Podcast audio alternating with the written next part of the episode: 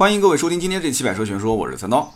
最近一段时间呢，关于这个新造车势力接连凉凉的新闻呢，是一条接一条。光是我们江苏的企业就有两三家，其中最大的一个新闻可能就是这个如皋的赛麟汽车了，对吧？那么很多人可能也看到，包括南京的这个拜腾汽车的一些相关新闻。那么很多听友呢也都很清楚，这个拜腾汽车呢，我曾经是做过深入报道。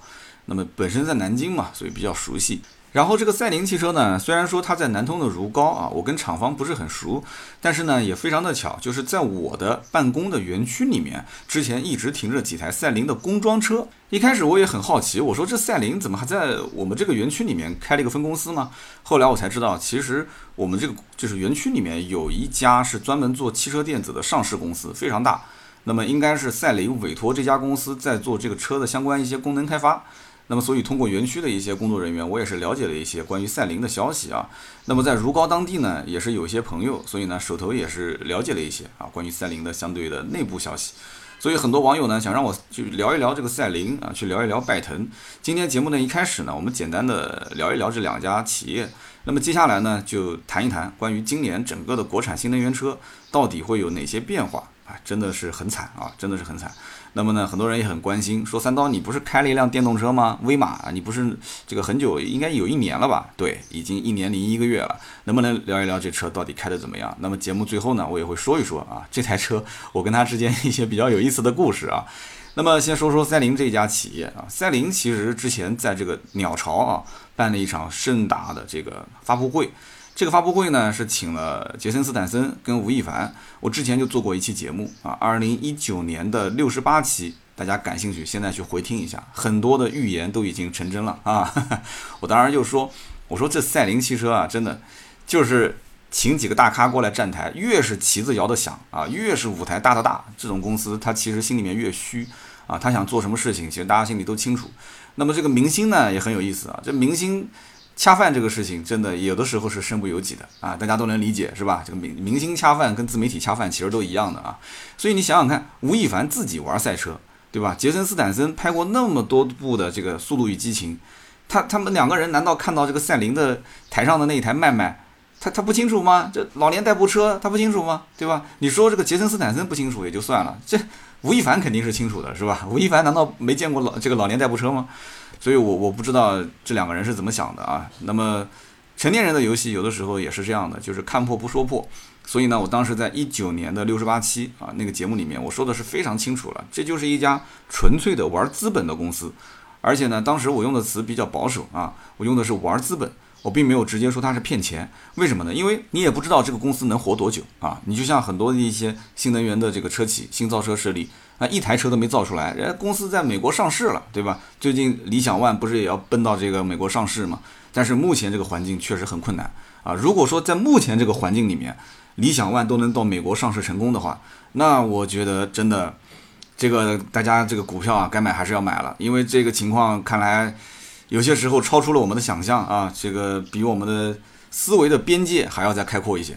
所以说，赛麟汽车一开始我就说，这个公司早晚是会凉凉的。但是早晚这个到底有多晚，这不是很清楚，因为本身这就是个乱世，对吧？乱世出枭雄，只要你胆子够大，人有多大胆，地有多大产。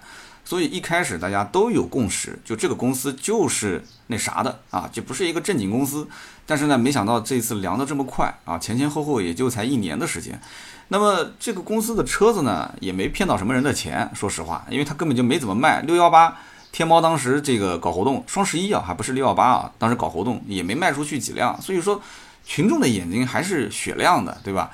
那么它是怎么量的呢？这件事情的开端是今年的四月二十七号，当时的这个公司前法务高级经理叫乔玉东，这个哥们儿其实这哥们儿本身是有前科的啊，他之前在老东家出来之后也是起诉老东家，所以呢，乔玉东去了这家公司，哎，好了，结果这哥们儿呢，这什么样的人跟什么样的人在一起玩儿？他就在网上实名举报啊，举报什么呢？说这个目前人在美国的董事长王小林，说他呢涉嫌虚假，用技术出资，贪污巨额国资啊，所以这个帽子扣的还是比较大。然后讲这个王小林呢，是将五十万美元和两千万美元的技术分别作价五十五亿和十一亿啊来进行入股，导致了数十亿的国资流失。所以大家听一下啊，五十万美元的技术和两千万美元的技术。分别作价五十五亿和十一亿，这什么个概念啊？那么它既然作价这么多的钱，那么相应的这个地方政府也是要给相应的钱去一起合资嘛，对吧？合资合资就是合起来一起投资，所以呢导致十多亿的国资流失。所以就这件事情实名举报，然后六月九号呢，王小林就写了一封信啊给全体员工，这封信呢在网上也能看得见。那么信中当时就说了，说这个乔玉东啊是诬告，内容都不真实啊。那么当时呢，我也在关注这件事，我还看到了这个啊，就是有人发了一条这个关于王小林就此事接受了一个媒体的采访。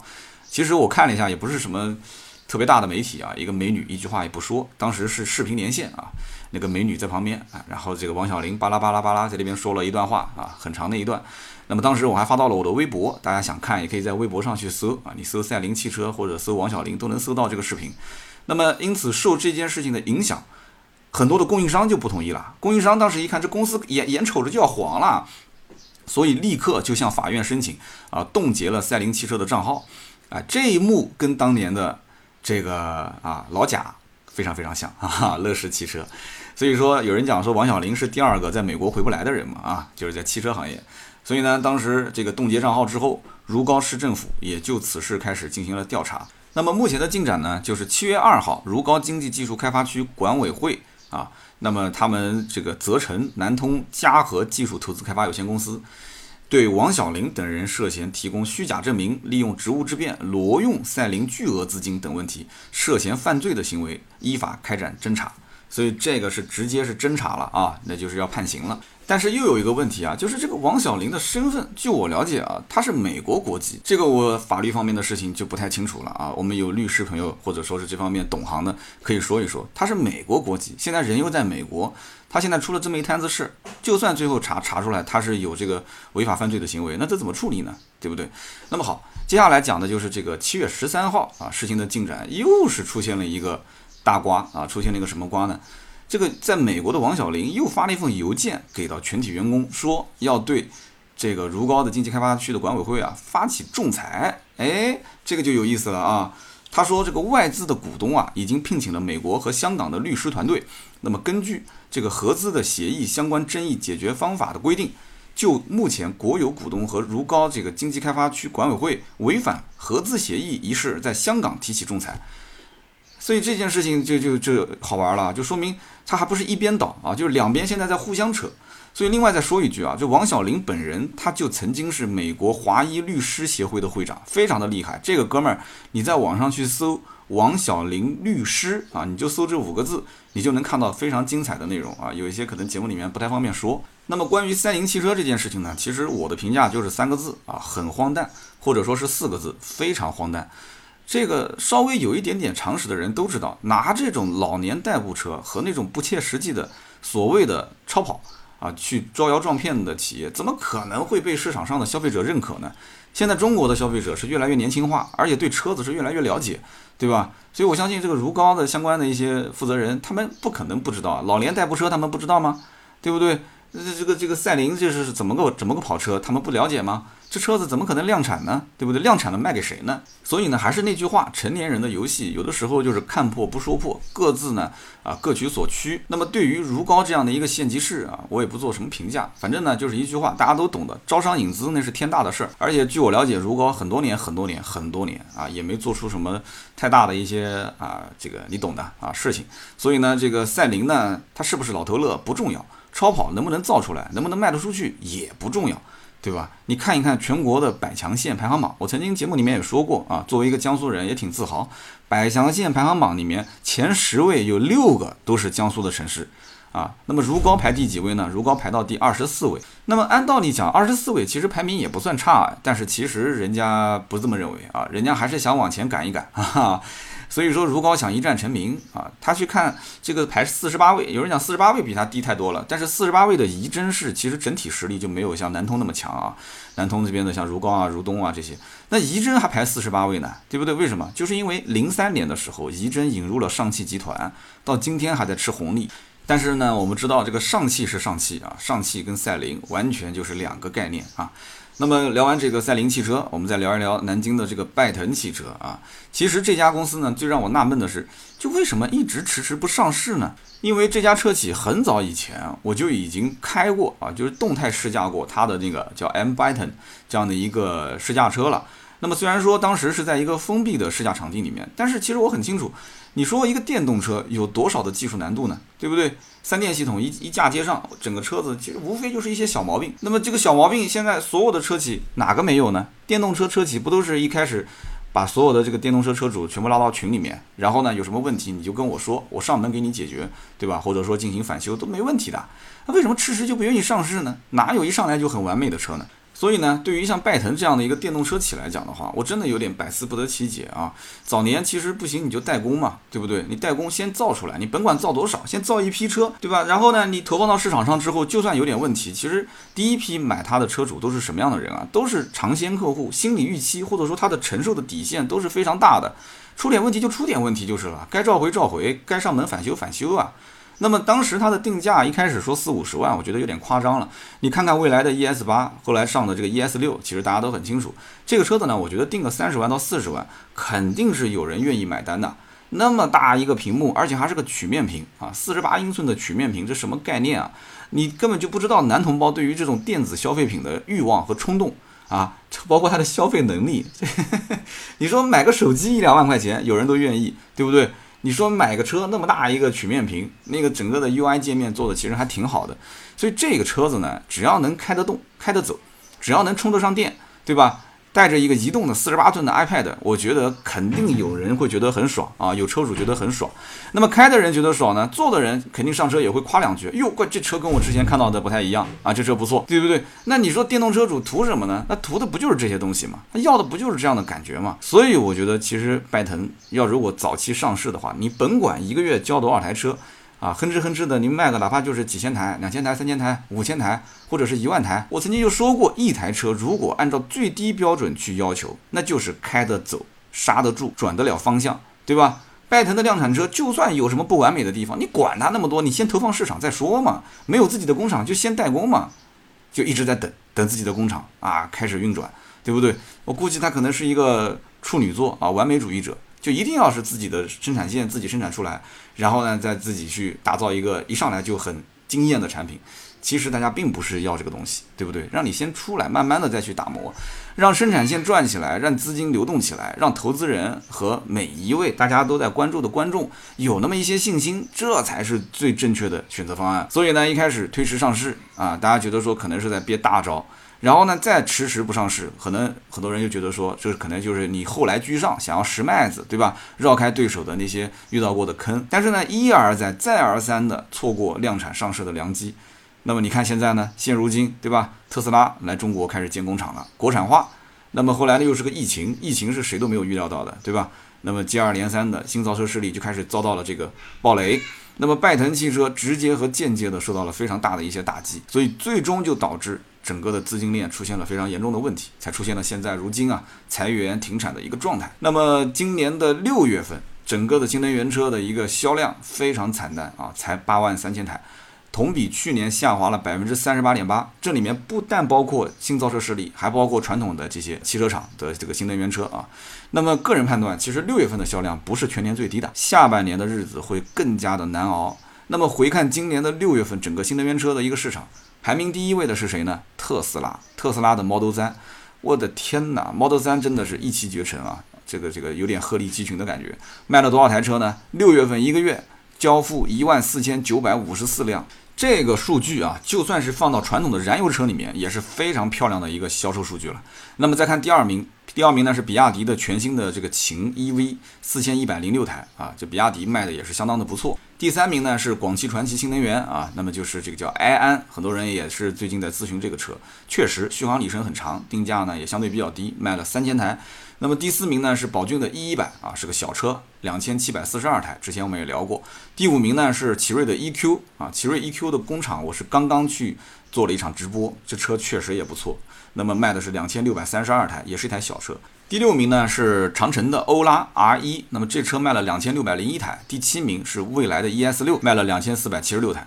那么听到这个数据之后，总结一下，也就是换句话说，特斯拉 Model 3一款车一个月的销量，就是后面第二名到第七名所有的销量总和。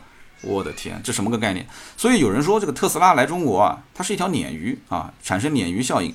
但是就目前来看，这不是鲶鱼，这是鲨鱼啊，这简直就是过来要把大家都给干掉。所以呢，今年上半年你会发现，这里面有几个车子很有特点啊，像欧拉 R1、奇瑞的 EQ，包括宝骏的 E 一百，小的电动车就几万块钱的这种微型 A 零零级啊，这样的电动车开始异军突起。这个也是我之前在节目里面曾经聊过的。我说这个中国的新能源市场啊，其实就是一个哑铃啊，两极比较的重，中间呢是一块几乎是空白的领域。然后呢，蔚来汽车呢把中间这一块填补了，填补完之后呢，特斯拉汽车从之前的百万级也开始下降到啊三四十这样的一个价位，相当于哑铃的终端已经开始有两个品牌开始下沉。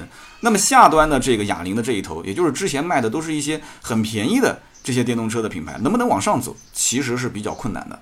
啊，你看现在的像宝骏啊，包括长城啊，你想往上走，卖到三四十、四五十是比较困难，但是他们往下走其实是很容易的。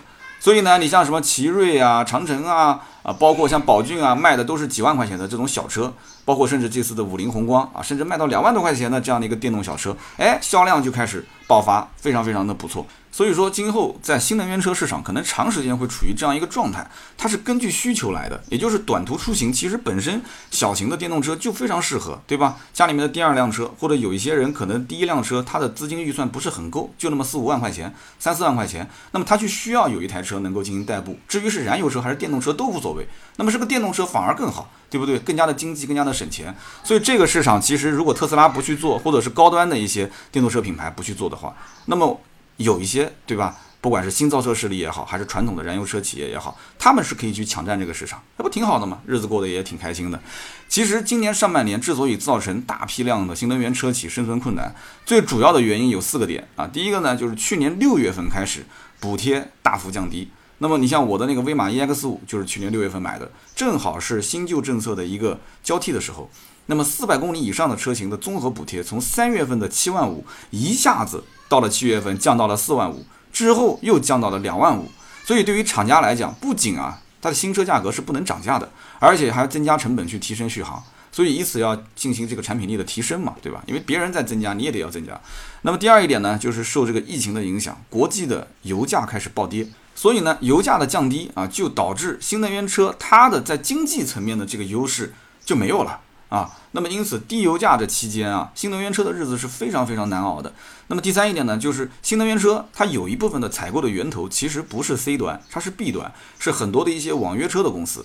但是呢，疫情就导致很多人从公共出行、打车出行就转向了私人出行啊。比方说近一点的，可能就骑个什么这个摩拜单车啊，或者骑个电动车；远一点的呢，就开私家车。那么这种网约车的出行的方案就越来越少，就导致网约车的增量大幅的减少啊，这也是一个你看到很多新能源车的交付量变小的原因。那么第四一点呢，就是各地为了刺激新车的消费，政府开始发一些补贴券，对吧？消费券。那么这些消费券其实是买什么车呢？很多都是买燃油车，绝大多数都是补贴燃油车，对不对？那么新能源车有没有少，对吧？而且就对于新能源车的这种价位来讲呢，那种补贴也是有限。那么限牌城市对于燃油车牌照的投放量。增加，这也是一个非常非常大的一个影响，因为大家都知道，新能源车基本都是在限牌城市卖得非常好，最典型的就是上海。那我身边 N 多这个常年没有拍到上海沪牌的，结果就是今年这一年，我的天呐，都给我发来喜讯，说啊，我中标了，我拍到上海牌了。以前我还想说一声恭喜，现在我连恭喜都不想说了，因为太多人拿到上海牌了。那么像上海这样子，就是燃油车的车牌指标开始大量的投放。就直接导致一部分的新能源车车企在上海的销量就下滑非常严重啊！你比方说像这个理想 ONE，理想 ONE 其实就是一个重度依赖上海市场的一个企业啊。那么上海这样子燃油车牌照一开始增多，那它直接销量就开始凉凉。之前全国交付都是在两千两百多台啊，六月份的交付量下滑到一千八百多一点。那么这个销量呢，其实反而被威马给超了。威马之前交付量没它多，哎，结果呢，上个月你看威马交付了两千零二十八辆。一声不吭的啊，卖了两千多台车。那么聊了这么多，也聊到威马了，对吧？那么我们就聊一聊这个关于我自己开的这台威马的 EX 五。那么前面说了很多的一些关于新能源车的相关的负面新闻啊，那我是怎么评价威马这家公司呢？其实大家都是在过寒冬，威马肯定也是过寒冬嘛，对吧？那么对于这个车企呢，说实话，虽然我买了这个车，但是跟这个车企的相关的这个什么车企的领导啊，这厂家啊，沟通还不是特别的多。这家企业其实我曾经也说过，它虽然是一个新造车势力，但是它的打法和营销的套路完全是按照传统汽车制造商的这个风格来。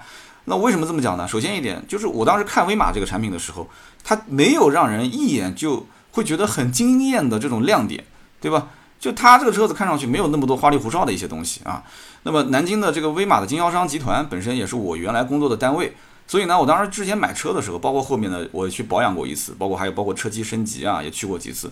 我跟之前老同事去聊天，我就发现整个威马的销售体系也跟传统的 4S 店非常的类似。它不像特斯拉那种做直营店啊，未来也是做直营店，它是做特约经销商的这种体系。也就是说，跟传统 4S 店一样啊，授权，然后找地方的一些代理商，所以厂家会把它的库存压给 4S 店，然后呢，4S 店呢跟厂家再配合在一起做一些店头的宣传活动，所以这种都是比较老套的一些打法，没有什么新意。但是至今为止，目前来看，哎，威马走的还算比较稳啊，也没踩什么雷，相对来讲负面新闻也比较少。前段时间呢，我还遇到一个比较有意思的事情啊，就是之前威马不是送了我一张。这个老客户的再购车的抵用券嘛，一万块钱的现金券。之前我节目里面也说过啊，我说呢，我一直想把这个券给转出去，那么想换一点钱回来啊，但不是说家里面缺这一点钱，因为这张券一共是三年的有效期，你早不转晚不转，这个呢，我个人其实是觉得看空的，就这张券越到后面越不值钱，所以呢，这个事情确实挺有意思的。这个券呢，当时为什么要发给我？好，发给我们这些老车主，是因为曾经小鹏汽车就出了一个大事儿，大家应该知道的，对吧？老客户集体维权。那为什么维权呢？是因为小鹏 G3 当时上新款的时候没有提前告知，就导致很多的一些老客户啊，刚刚才提车提老款没有几天，新款上市之后发现续航里程也增加了，配置也增加了，结果价格反而更低了。那么老客户就有意见了。对不对？你要告诉我有新款马上就上了，我就不会买老款了。你这不是欺骗消费者吗？啊，所以这是小鹏那边的事情。那么威马这边呢，当时一看，哎呦，那他马上也要发新款，要发这个增加续航到五百二十公里的版本。我们当时买的那个时候是四百公里的续航，前后也不到半年时间，对不对？哎，结果呢上市了，价格也差不多啊。我看了一下，还好，比我四百续航贵了大概一万块钱。我其实心里面还算是比较平衡啊，我无所谓。但是呢，有一些这个威马老车主在群里面呢，就开始哼哧哼哧就说了啊，说对这个老车主确实也也不公平，对吧？就半年不到，要不然的话我就等一等了啊。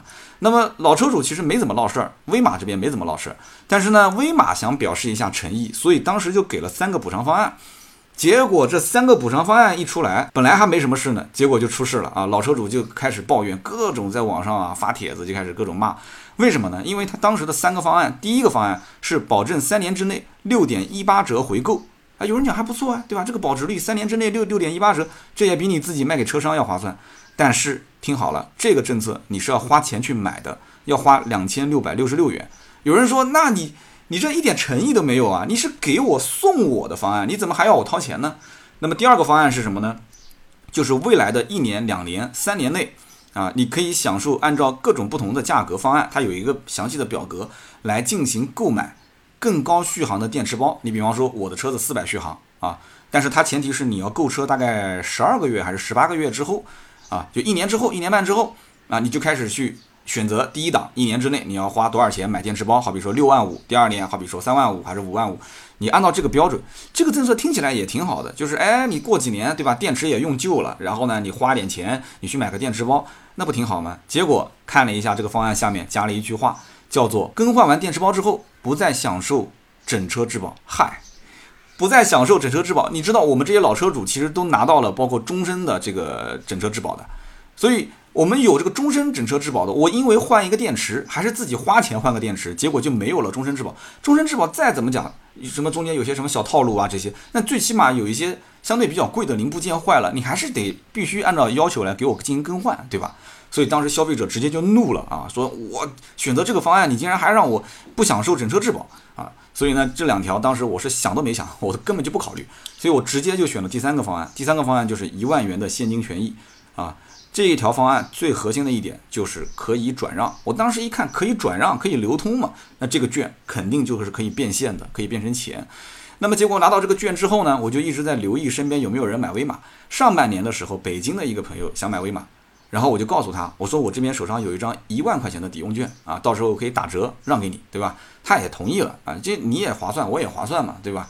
结果呢，他跑到店里面买了一台车，告诉我说不能用这个券。我说怎么可能不能用呢？当时就是说了，只要是威马的产品都能用。他说这是一个特价车。我后来还特意跟北京那边证实了一下，确实他买的是一个特价车，是就专门针对北京市场投放的一批特价车。所以我当时都震惊了，我说还有这种套路啊！所以这也就在这个事情发生之后，我就心想赶紧要把这张券出手，不要后面再出什么幺蛾子。哎，结果呢想什么来什么，没过多久又有一个朋友要买威马，我说你先看看完之后呢，你可以用我的这个一万块钱抵用券。没想到他还是用不了，他为什么用不了呢？因为他参加了另外一个活动，一元钱抵扣五千元的现金的活动，所以就不能再用我这个抵扣券了。那么这两件事情就加在一起，让我更加确定，就是赶紧要把手头的这张券啊要出手。越到后面肯定是越不值钱，换回多少钱不重要，你赶紧换成现金，落袋为安。所以前不久我就赶紧把它给换了啊，折成了现金。所以我相信很多的一些老的威马车主手里面可能还拿着这张券呢，不知道该如何是好。那么到目前为止，其实我这台威马 EX 五已经开了一年多一点了啊，到现在来看，暂时没出现任何问题啊，包括电池的电量损耗也还行，没任何没任何问题。一年了嘛，我看每次充满都是四百多公里，像这种天气比较好的话，三百多公里在市区代步肯定没毛病。上高速就不要谈了啊，这种车上高速电池的损耗量都是非常大的啊，它的电能电耗比较高，所以呢，这个跑高速也就是两百多公里吧。那么疫情期间我停的时间比较久，曾经出现过一次电瓶亏电，那么官方就 4S 店还特意到我这里来上门啊，听好了，是上门给我换了蓄电池，那块蓄电池也不便宜啊，也最起码值六七百块钱。那么我在网上看，有人说这车子又是什么脚底漏风了啊，又什么做工粗糙了，又是什么续航不给力了，反正目前我没感觉到啊，我觉得开起来还挺香的，因为每个月就几十块钱的电费嘛，四十多块钱、六十多块钱的电费。那么目前我开了七千多公里，就续航来讲的话，市区三百多公里肯定没问题，高速两百来公里啊，两百多一点。那么我基本上是一到两周充一次电，因为我开的真的是太少太少啊，我一天出门可能也就是十来公里、二十公里。这个车子目前遇到的唯一的一个问题是什么？就是我的媳妇儿说这个车味道太大了。其实我感觉还好，我说还好，我媳妇儿就骂我，我媳妇说你这个人呢，就是喜欢车啊，已经喜欢到那种痴迷的状态了，对吧？你你就闻到这种味道，你就觉得香啊？我说这个香倒谈不上，但是我觉得还行，因为每个车都有味道嘛。他说这么明显的味道你都闻不出来，所以我们家媳妇儿不肯开，也不肯坐这台威马 EX 五，所以就导致现在只要是周末一家出行，那还是得换那台燃油车啊。这也是我到目前为止最郁闷的事情。你要是开个电动车出门，那多省钱啊！没办法啊，只能是周末开燃油车。那我得改天我把这个威马可能要送到我朋友店里面去除个异味儿。那么。看着现在周围这个新造车势力啊，接着一个接一个凉凉啊，那有人就问我说：“三刀，你开这个威马电动车，你慌不慌？”其实呢，我一点都不慌啊。为什么呢？因为首先电动车就不是什么很复杂的产品，买回来就是冲着它市区代步的。你吐槽什么长续航不给力啊什么的这些，我觉得跑长途这些不用去吐槽。电动车所有的都一样，就你买之前你就要搞清楚它的这个原理。这台车对于我来讲，只要它不出毛病，安安稳稳的完成我每一次的这个短途出行的任务，只要它充电能充进去，衰减呢尽量能挺久一点就挺久一点，对于我来讲就已经足够了。那有人可能要问了，那如果这个某汽车品牌凉凉了，那今后这些车子去哪边维修呢？啊，哪边保养呢？我曾经也跟大家聊过这个话题。哎，传统车企你说凉凉的还少吗？前段时间的雷诺不退出了吗？对不对？之前的欧宝啊，太多了。对不对？那今后这些车去哪边呢？都有，怎么会没有呢？它不都是合并到其他的车企里面一起做售后服务吗？毕竟做售后服务是赚钱的，卖车可能是亏钱。那么，而且零配件的生产又不是汽车厂家生产，零配件都是第三方生产，所以今后的配件在很长一段时间内啊，它是可以买到的。国家也是有相应的法律法规规定，任何的车企啊，在你宣布破产之前，你的零配件的供应量要保证是六年还是八年还是十年，这不用去担心的。那么以上呢，就是今天节目的所有的内容啊，感谢大家的收听和陪伴。关于什么赛麟啊、迈腾啊、蔚来啊、理想 ONE 啊这些车企，大家是怎么看的？也可以在节目下方聊一聊。那么现如今呢，买新能源车的这个情绪啊，好像不是很高涨。原因呢，我也分析了一下。那么今后如果说油价要上涨啊，这个今后油价上涨是早晚的事情，大家认为会不会又迎来一波消费新能源车的一个高峰呢？欢迎大家评论留言啊！留言评论呢是对我最大的支持。我们也会在每期节目的下方抽取三位，赠送价值一百六十八元的芥末绿燃油添加剂一瓶。那么今天呢录这个节目，大家可能也听到了有一些我们家孩子的声音，因为今天是在家录制。现在是九点十分啊，十点四十我是高铁直接去秦皇岛。那么我周三到周五啊，在秦皇岛试驾瑞虎的一款新车啊。那么有机会呢跟大家去分享一下。好的，那么今天这期节目呢就聊到这里。下面呢是关于上期节目的留言互动。上期节目呢咱们聊的是车险改革，而且我也说了啊，就是这一期呢就是我们抽车险改革的这个留言当中五位送给大家 ATC，就是咱们百车全说 Auto Talk Club 的车友会的车贴。啊，虽然说不像芥末绿那么贵重，但是呢，也算是一个限量版啊，也不多了。大家如果想买这个车贴的话，也可以跟盾牌联系啊，微信四六四幺五二五四。那么第一批的货应该存量几十张吧？啊，今天先抽个五位，每人送出一张啊，我们的 ATC 车友会的车贴。那么第一位呢，叫做鱼哥唱晚，他说。哎呀，这个这么晚给刀哥留言，分享一点这个干货。首先呢，这个商业险其实并不贵，只要你的车连续两年不出险，其实一般的十来万的家用车啊，最后的保费降下来也就是三千来块钱，其中还包含交强险一千多块钱。那么第二一点呢，就是续保，我个人认为还是电话车险续保的价格更便宜，因为这里面毕竟是没有渠道商啊，相对来讲成本更低。第三一点呢，就是交强险其实还是比较良心的啊，在一些限牌城市里面，交强险是剔除限号的这些日期啊，所以呢，这个是以上的三个干货，希望给大家做一个补充。那么他同时最后也问了我一个问题，他说：“三刀，你知不知道保险公司卖车险为什么不直接减钱，而是让你先全额支付，然后再通过油卡或者是其他的方法来进行减免？”啊，那当然了，因为所有的保险公司的系统都是封闭的，所有的交费都是现在用电子保单来交费啊，在网上签名，然后直接交费，钱又不是进代理公司，代理公司用其他的方法把返利返出来，本身这就是违规的，这就不是正常的这种情形，所以怎么能直接在这个现金里面去减呢？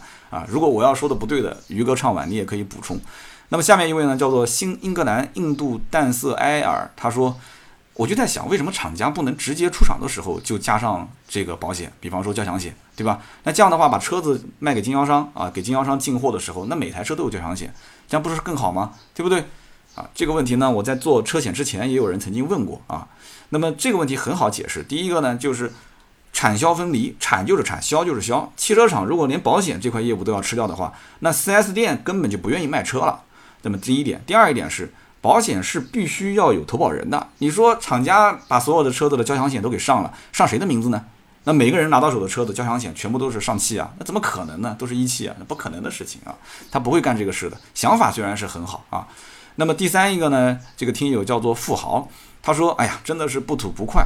说我们家买了一辆沃尔沃的 XC60，说车价一共才二十九万，结果买保险的时候一看要花一万三。”这个有什么好惊讶的呢？我之前买奔驰 C 的时候，不是跟你说了吗？我的新车第一年的保险一万两千多，差不多啊，都是这个价。第二年六千多吧，第三年、第四年后面你都不出险的话，基本上也就四五千块钱啊，这不用不用一惊一讶啊，不用惊讶。他说我们家一七年买的冠道，二十六万三千八，当时店里面保险才买了七千多块钱。然后他说是不是零整比高？这肯定是跟零整比有很大的关系的啊。那么第四位的兄弟叫做小雕兄弟卖大众，他说我前几天啊。这个这个正在开车，然后呢，旁边的一辆电动车挂到了我的车，然后呢，他又旁边摔倒之后撞了一个老奶奶，所以这是个连环事故。他说我是买了一辆二手车，我当时没来得及去这个续保，那么当时这个二手车呢还有。那么一段时间的交强险，就是上一任车主这个遗留下来的交强险还没到期啊，他就接着用了。他说现在这个事情幸好啊，问题不大，一万块钱之内都足够赔付。那我这个时候才意识到，赶紧要把商业险给补上。所以也提醒啊，我们的听友当中如果有买二手车的，一定要看一看自己的保险，如果没有商业险了，尽快把商业险给补上啊，不要等交强险到期之后再一起买。很多事情就是不怕一万就怕万一嘛。啊，这个确实也是感谢你给大家都做的提醒。那么最后一位呢，叫做三十啊，这一位呢，这个留言简直是太长了，已经是一篇文章了，我觉得都可以作为这个投稿来这个发到我们的订阅号了。他写了自己当年这个被招聘进某保险公司做电话车险的销售员的故事，在我们的这个点赞评论是排名第一的啊，大家也可以去看一看，非常非常长的一段经历，非常有意思。感谢你三十。那么以上的五位啊。就是我们这期节目获得了 ATC 的我们的车贴的五位听友，尽快呢联系盾牌，微信号是四六四幺五二五四。那么大家有什么新车跟二手车的价格咨询，也可以联系盾牌。那么想加入我们的这个微信社群，跟全球各地的一些听友一起聊天，也可以加盾牌的微信四六四幺五二五四。那么好，今天这期节目呢就到这里，我们下一期接着聊，拜拜。